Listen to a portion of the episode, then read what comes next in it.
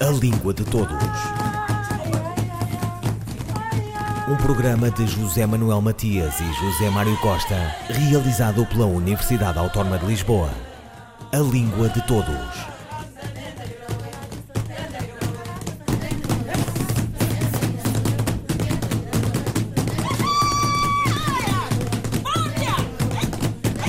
Lisboa, 21 e 22 de novembro de 2019. Na Fundação Gulbenkian, cerca de 40 especialistas protagonizaram a primeira Conferência Internacional das Línguas Portuguesa e Espanhola. No mundo ibero-americano, que já tem uma organização política, reunindo os estados da habla castelhana e da fala portuguesa, debateram os muitos temas, desafios, projeções futuras e dimensão político-cultural de um universo linguístico que abrange cerca de 800 milhões de falantes. Convidada de honra, a escritora brasileira Nélida Pinhon. Cervantes e Camões, nada avessos à pluralidade das comunidades anteriores, das que vivenciaram e se confrontaram com a expansão colonial e das que se apropriaram e hoje enriquecem ambos os idiomas. Tiago Brandão Rodrigues, ministro português da Educação, destacou o potencial pluricêntrico, civilizacional e social dos dois idiomas, parceiros vivos no mundo afro-ibero-americano. Porque o encontro também foi político.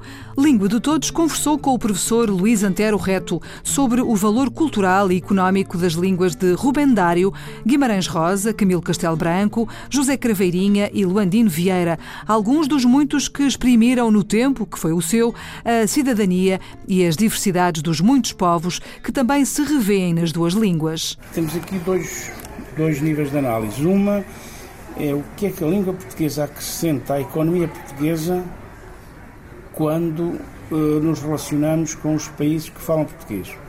Aí temos o quê? Temos vantagens uh, ao nível das trocas comerciais, temos vantagens no, no investimento direto estrangeiro, nas migrações, no turismo e hoje até na, no intercâmbio de estudantes, digamos assim. Portanto, no português, essas eh, vantagens ainda são mais interessantes porque o português é a única língua que não tem fronteiras terrestres. Sim. Por exemplo, os, países que falam espanhol têm todas as fronteiras, nós não temos. O que quer dizer que quando a gente tem um investimento, por exemplo, só para as pessoas perceberem melhor, um investimento direto estrangeiro do Brasil em Portugal, enorme, quando comparado com a distância física que existe entre os dois países. Ou seja, os modelos que a gente chama de economia, os modelos gravitacionais, uh, diriam que isto é desproporcionado, porque só o facto de partilharmos uma língua comum é que explica que existe esse intercâmbio tão grande. É só um dos exemplos, mas no, no comércio externo também uh, há mais trocas do que teoricamente seriam esperadas e como aqui foi dito muito na, os custos de transações. Quando a gente vai para um universo que não é o nosso universo linguístico, as empresas têm como se fosse um novo imposto. Porque têm que pagar advogados, têm que pagar tradutores, têm que ter muito mais cuidado na comunicação e no marketing. Portanto, o Alírio Garcia Delgado estimava em 2% Exato. precisamente esse valor, o que para ele nas contas espanholas dava cerca de 400 e tal milhões, que só com ter uma língua comum no fundo faz eh, as empresas pouparem. Portanto, no, no, caso português, isso daria. Esse, não, não há cálculos sobre isso? Não tenho neste momento os números do comércio, mas, eh, mas são uns largas dezenas de milhões de euros. E acredita que esta via de, de, de criar eh, um espaço hegemónico, portanto, uma força comum da língua portuguesa e espanhola, acrescenta bastante valor? Uh, à, acrescenta, acrescenta por dois motivos. Primeiro, acrescenta, por exemplo, à língua espanhola e grandemente uma presença na África. Uh, Portugal tem neste momento esta vantagem, uh, será a terceira língua mais importante uh, no, no a partir do meio do século. a Espanha não tem, portanto há aqui uma, uma digamos, uma complementaridade e também é uma facilita também uh, os mercados da América Latina para além do Brasil ou à língua portuguesa. Mas para além disso, é uma coisa muito importante nas relações internacionais. Porque ao nível da diplomacia, o que a gente agora é habitual chamar-se diplomacia cultural, a língua, e neste caso duas línguas que se entendem, e neste caso ainda mais em relação ao português, que a intercompreensão é maior ainda do que no espanhol, abre-nos, triplica-nos praticamente um, um ambiente cultural e linguístico próximo e, portanto, é uma, uma grande, um grande instrumento de relações internacionais, quer seja na diplomacia, quer seja ao nível da economia. Uh, não sei, não lhe parece que seja um pouco utópico, ou pelo menos objetivos a alcançar a muito longo prazo, tendo em conta uh, a situação política, económica, social da maior parte dos países da América Latina de que falam uh, espanhol. Acha que a língua é para estes países uma prioridade, a expansão da língua? Eu diria que não, tal como não é para os países africanos. Eu acho que temos aqui dois tempos históricos, digamos assim. Do lado da Espanha, acho que os dois países mais envolvidos nisto, a Espanha e o México. Uh, do lado do português, o Brasil vai agora começar com, com o Instituto para a Língua e, portanto, serão neste momento os dois países. No caso, em África, eu acho que teremos rapidamente um parceiro forte, na Angola, se não houver outro, outro problema de guerra civil ou coisa semelhante, porque Angola é neste momento já o quinto PIB da África. E, portanto, é um país rico, é um país grande e é um país muito interessante sob o aspecto linguístico, porque faz do português a sua grande força de identidade nacional. Inclusive face a parceiros geoestratégicos poderosos como é a África do Sul. Portanto, Angola faz questão de não falar inglês também por causa da rivalidade geoestratégica. Portanto, eu diria que a prazo, de facto, serão dois, três, dois, três países de cada lado que estarão neste, nesta primeira liga, digamos assim, depois progressivamente. Portanto, será um processo longo. Será um processo longo. Okay. Porquê é que, em sua opinião, a língua portuguesa, os espanhóis também se queixam, mas a língua portuguesa tem tanta dificuldade em impor-se nas instituições internacionais? Eu não diria assim. Uh, tem dificuldade em, em impor-se em algumas instituições internacionais. Nomeadamente as Nações Unidas. Nações Unidas, por um lado, e União Europeia por outro. Uh, nas Nações Unidas, eu acho que é uma questão muito de custo. Além de tudo, ter o português como língua oficial e de trabalho custa milhões Sim, claro. que os países têm que pagar. E eu acho que neste momento esse, esses recursos, não sei se estarão disponíveis, houve um comprometimento na, na, na declaração de Brasília de que os países dariam dinheiro para isso duvido que seja a tão curto prazo. Ao nível da, da União Europeia, nós somos uma pequena língua. E acresce a isto que ainda por isso, precisamente, também somos um país economicamente fraco. E, portanto, aqui eu não, não diria que na União Europeia que, não, que nos devemos concentrar aí. Acho que nos devemos concentrar na ONU. Na ONU, claro. E nas outras organizações internacionais. Mas em algumas organizações internacionais temos uma força muito forte eh, na OUA, na CADC, eh, numa série de outras organizações, na, no Mercosul, eh, nesta, na Organização dos Estados Ibero-Americanos. Portanto, eu distinguiria aqui dois níveis de organizações, três. Na União Europeia, eu acho que é um caso perdido. Sim, sim, sim, também parece. Também parece. A ONU, acho que é um grande desafio e reforçar nas outras. Então, do ponto de vista do desenvolvimento económico, o que é que seria para si uma boa política de língua? Olha, uma boa política de língua uh, é uma grande articulação, primeiro, com a CPLP, segundo, com o Brasil, Portugal-Brasil, por causa destas, destas fases, e depois, em relação a Portugal, é conseguir que a sociedade civil entre nesta batalha. Porque, por exemplo, só para lhe dar um exemplo, o Garcia Delgado que estava ali na minha mesa já dirigiu 14 livros pagos para telefónica sobre o valor do espanhol. 14. É muito. Eu fiz dois e a pedir aqui um bocadinho à cama de outro ali e sem, sem tudo para o quadro para o bono. Portanto, a começar pelas empresas e a acabar nas fundações, nas, nas outros tipos de instituições, tem que haver uma mobilização da sociedade civil para este signo. Deu-se ali o exemplo da, da França. A França tem um, vários institutos, tem quatro neste momento, mas tem um que é, são as Alianças Francesas. As Alianças Francesas são 852 alianças francesas no mundo e são todas associações privadas sem fins lucrativos. boa parte de, daquilo é dinheiro ganho no ensino. Sim, sim. E o Estado francês financia pouco. Porquê é que não se vê exemplos de outros países? O British Council fatura 1 bilhão e 400 milhões. Portanto, encontrar modelos de negócio que pudessem, Pudessem sustentar essa sustentar política essa da política. língua. Se não fizermos isto, não há recursos, e Portugal muito menos, nem o Brasil, suficientes, digamos assim, para atuarmos ao nível da língua que temos. Porque nós temos uma responsabilidade de ter uma língua tão poderosa e depois temos em contrapartida recursos ao seu dispor completamente escassos.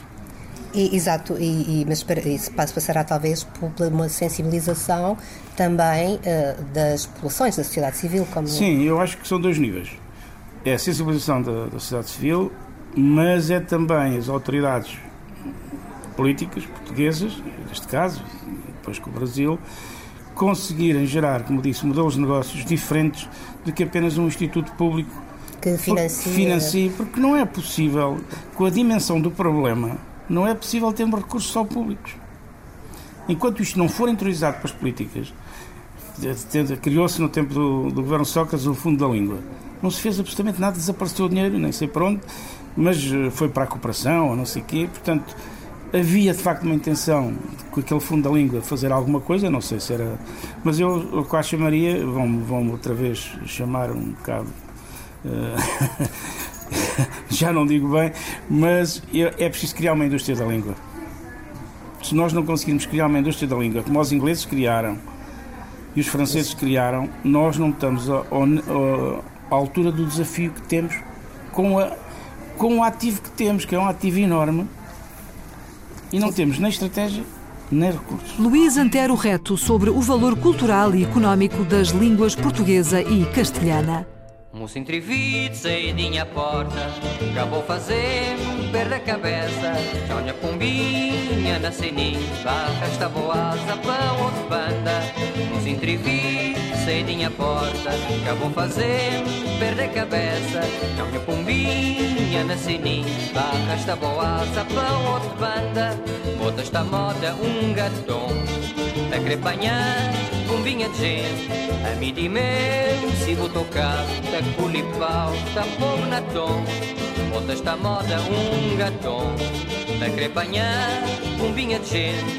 A mim de meu, se vou tocar Da culipau, da povo na tom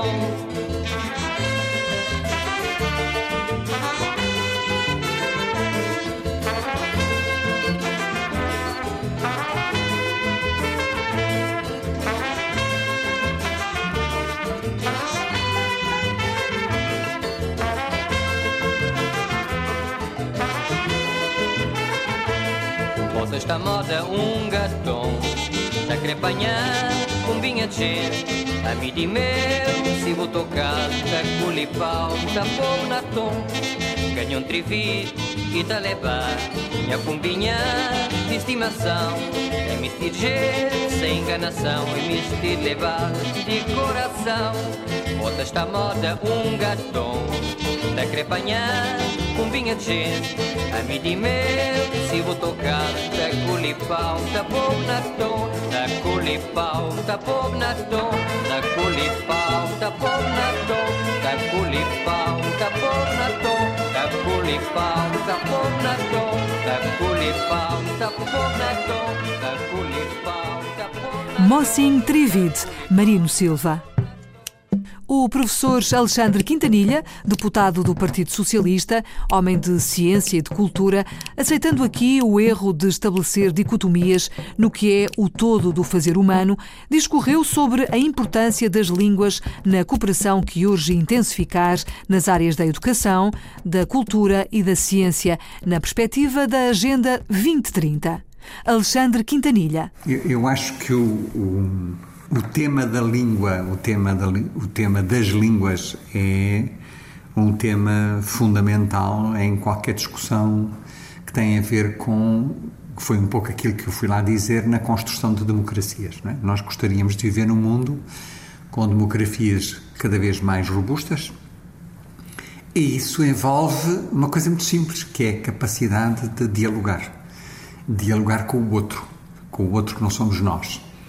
Eh, Descobrir o outro, descobrir o que é que podemos aprender com ele, o que é que ele pode aprender connosco, um, porque os, os, desafios atuais do planeta, se quiser, ou, das, ou dos de diferentes países, são cada vez mais complexos. Né? Que a gente fala das alterações climáticas, por exemplo, que estão agora na moda, toda a gente anda a falar, e não só aquilo que dá origem às alterações climáticas, que tem a ver com o consumo de energia fóssil, ou a possibilidade de usar outras energias, é? portanto, haver escolhas políticas nesse aspecto, ou as consequências das alterações climáticas, que não são as mesmas para diferentes pontos do planeta, são completamente diferentes, com efeitos a nível da agricultura, a nível da saúde, a nível hum, da própria estabilidade das economias no processo, envolve diálogos que têm a ver, eh, eu diria, transnacionais, quer dizer, necessitam